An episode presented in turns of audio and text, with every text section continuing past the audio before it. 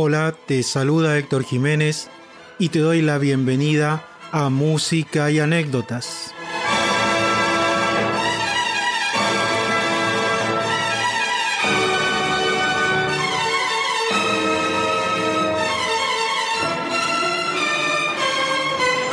El podcast que estás por escuchar pertenece a Pensar la Música, el programa radial de Formosus Desarrollo Cultural.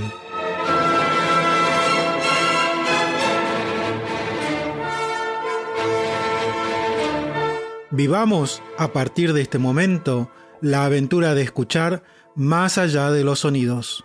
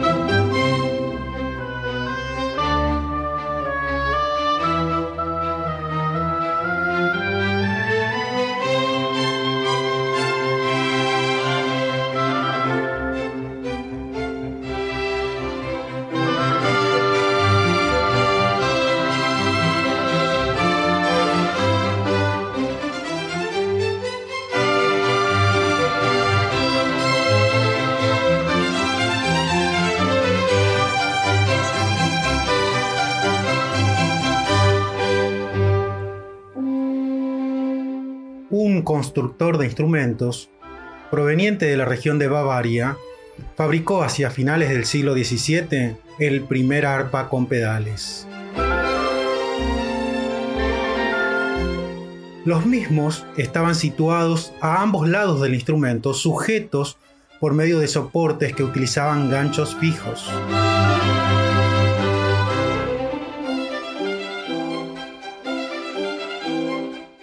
Fueron siete los pedales incorporados en correspondencia con los siete grados de la escala musical occidental.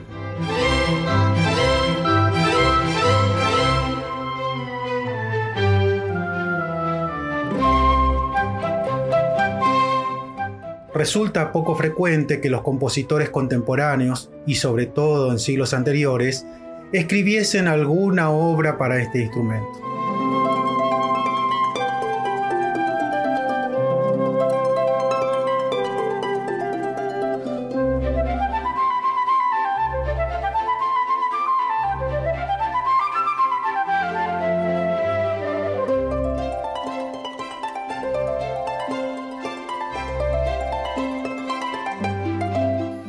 Un compositor, en el siglo XVIII y durante su visita a París, compuso por encargo y pese a lo raro del hecho, un concierto para arpa en dúo con la flauta traversa.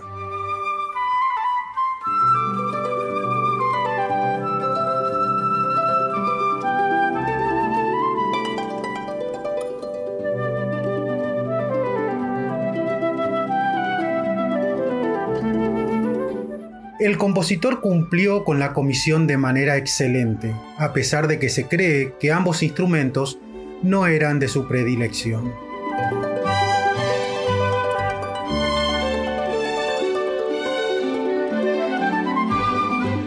También nunca recibió el pago correspondiente por el trabajo realizado.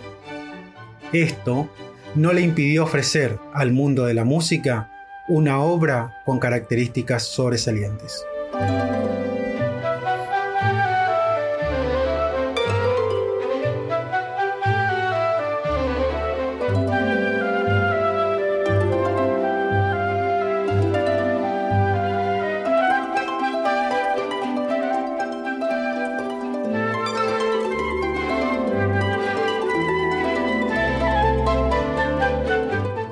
un reconocido y diestro flautista llamado Adrián Luis de Bonnier, duque de Guin, se enteró que un afamado compositor y su madre estaban visitando París.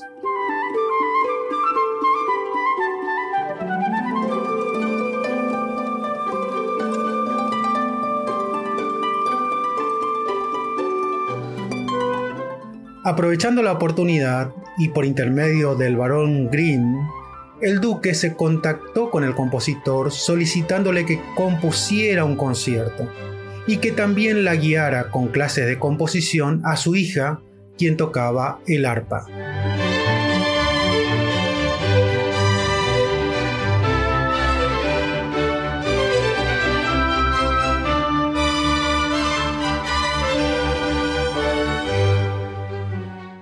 El compositor, y me estoy refiriendo a Wolfgang Amadeus Mozart, aceptó cumplir con ambos pedidos del duque.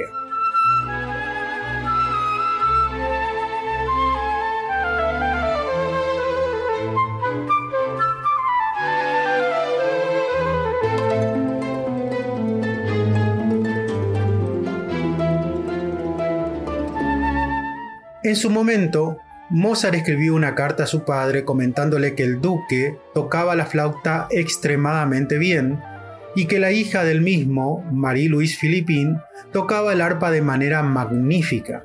Pero como estudiante de composición, Marie era completamente inepta.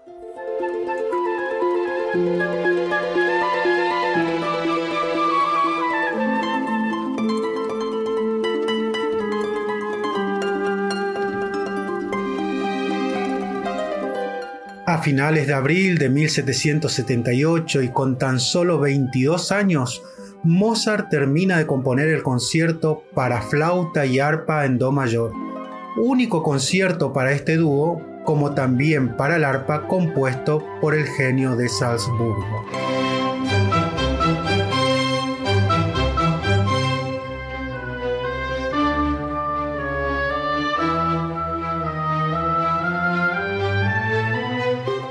Se piensa que Mozart compuso la obra teniendo en cuenta las habilidades musicales del duque y su hija, con el objetivo final de que la composición sea estrenada en los conciertos espirituales que se ofrecían en ese entonces en París, bajo la dirección de Giuseppe Legros.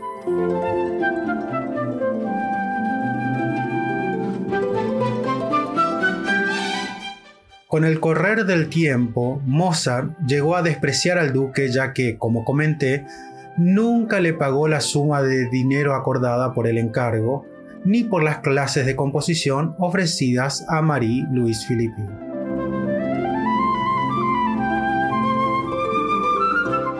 Se suma a esta frustrante situación vivida por Mozart durante su estadía en París un penoso hecho que lo afectó durante toda su vida.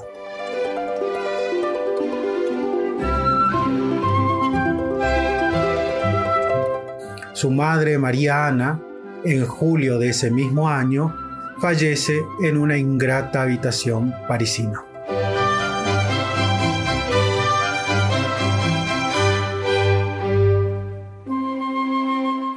No se sabe con certeza sobre las primeras interpretaciones de este concierto, aunque se especula que el duque de Guin e hija fueron los responsables de brindar la primera interpretación de esta obra.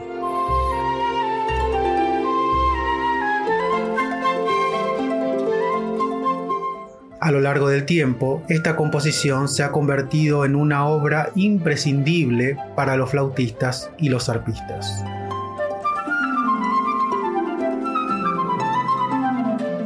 Pese a no recibir dinero alguno por este trabajo, Mozart no por ello ofreció una composición mediocre. Combinar ambos instrumentos no es una tarea fácil, pero el genio de Salzburgo compuso una obra estilísticamente perfecta que hasta el día de hoy es ampliamente interpretada por flautistas y arpistas, como también es requerida para su escucha por una gran franja del público musical.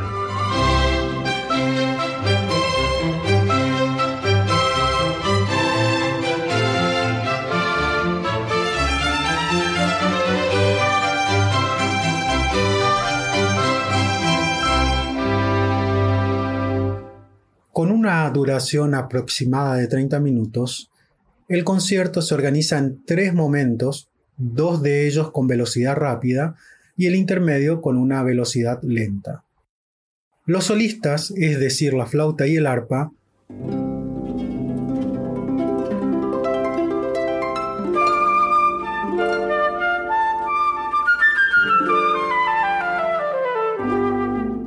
en determinados momentos dialogan con la orquesta y en otros momentos entre ellos, mientras la orquesta permanece en silencio.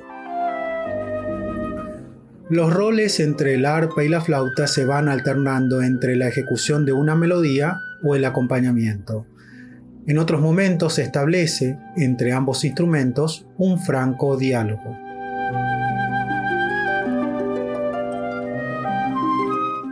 En el primer movimiento la orquesta presenta las melodías principales. Escuchemos la primera de ellas que se luce de manera inmediata.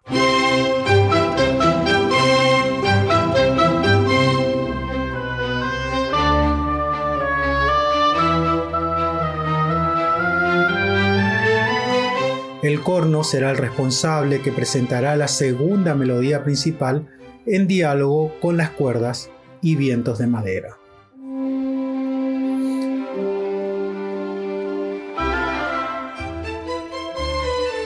Los solistas exponen nuevamente ambas melodías presentadas por la orquesta.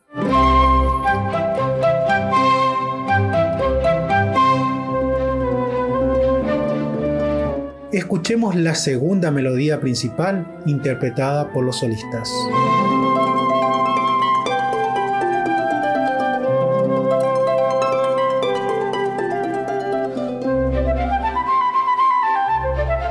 Flauta y arpa se alternan de manera dinámica en el transcurso del movimiento.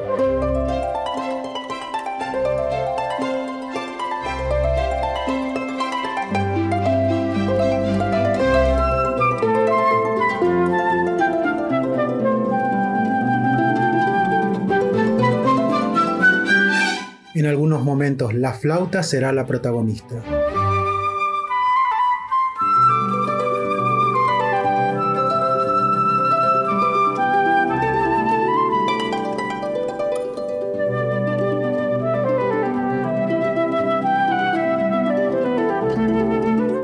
Otros momentos, el protagonista es el arpa.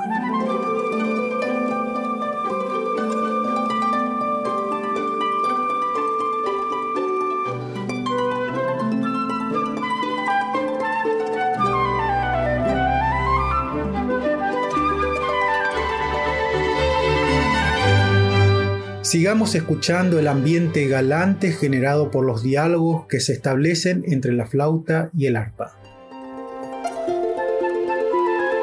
Thank you.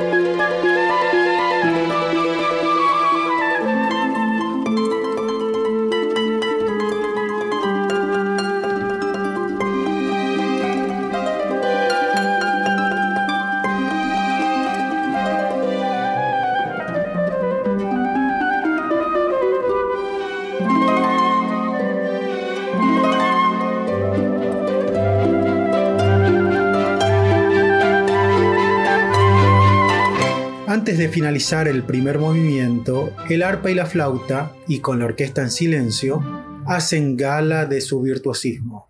Escuchemos.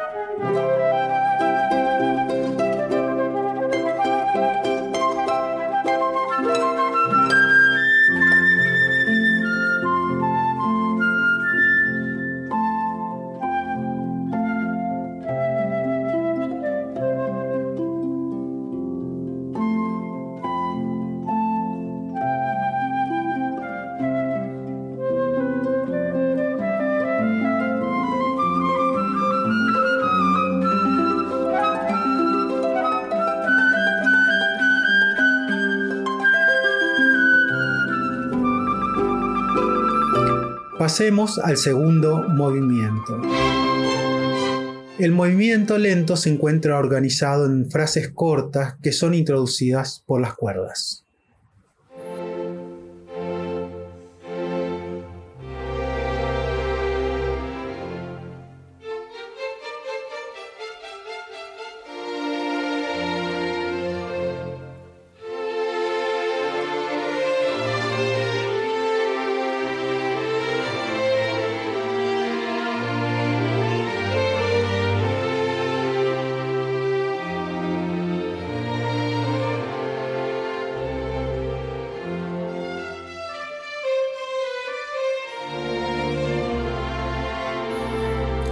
Los solistas repiten lo presentado por la orquesta.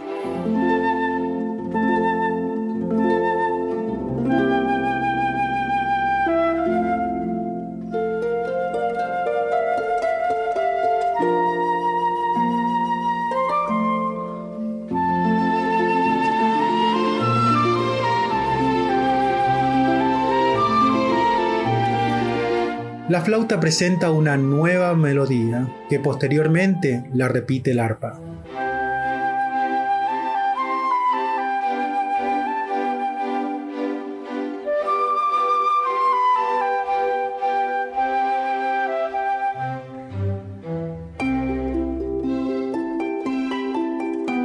El arpa y la flauta, acompañados con notas largas realizadas por las cuerdas, nos conducen a una nueva escucha de las frases cortas del comienzo.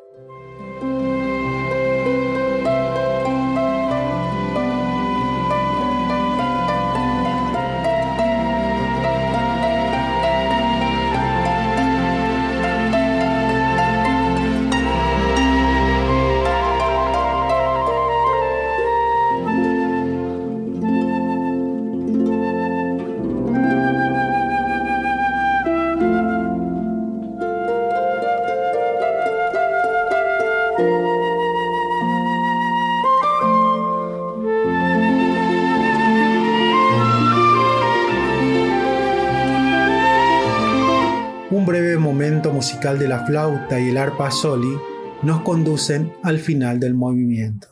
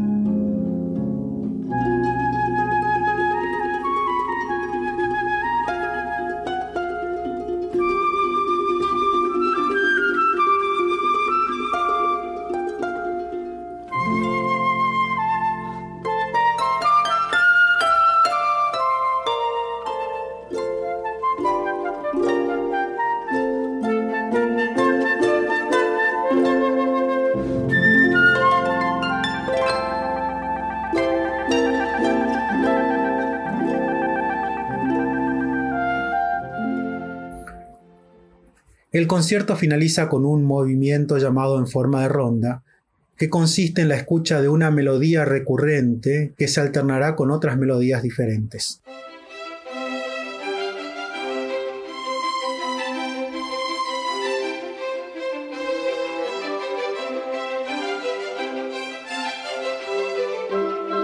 Tal característica formal se llama rondó.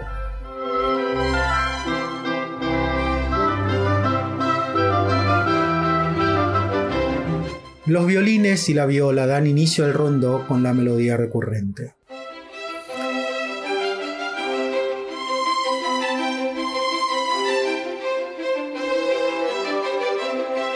se suman los vientos de madera.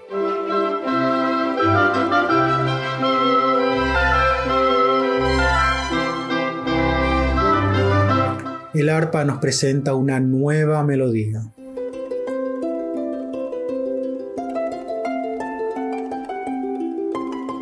A continuación, mientras el arpa acompaña, la flauta es la protagonista.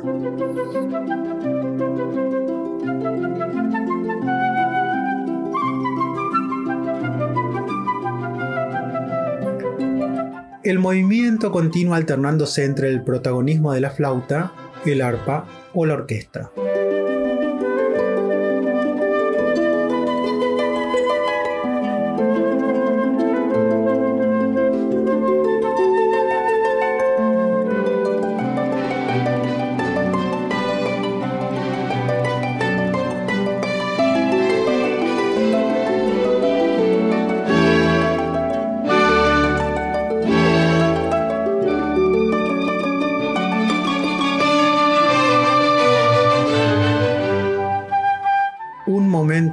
De transición a cargo de la flauta y el arpa nos conduce a la escucha del tema principal del rondo.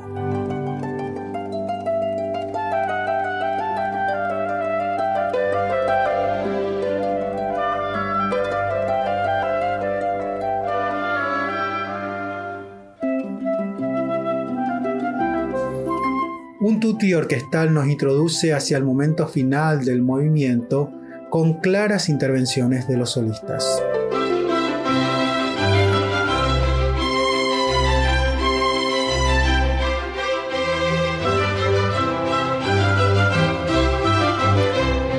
Nuevamente la flauta y el arpa, sin el acompañamiento de la orquesta, nos conducen al final del movimiento y de todo el concierto.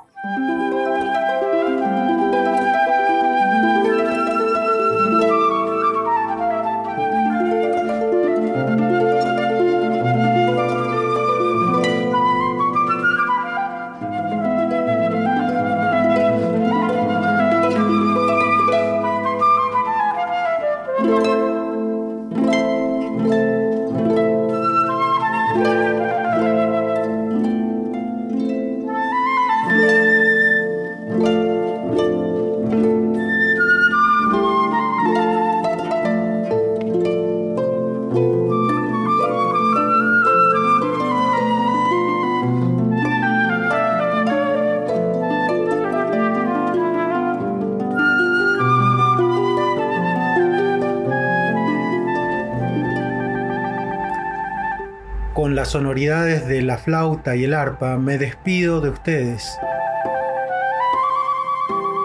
Y será hasta un nuevo episodio de Música y Anécdotas, cuando la música nos invita a escuchar más allá de los sonidos.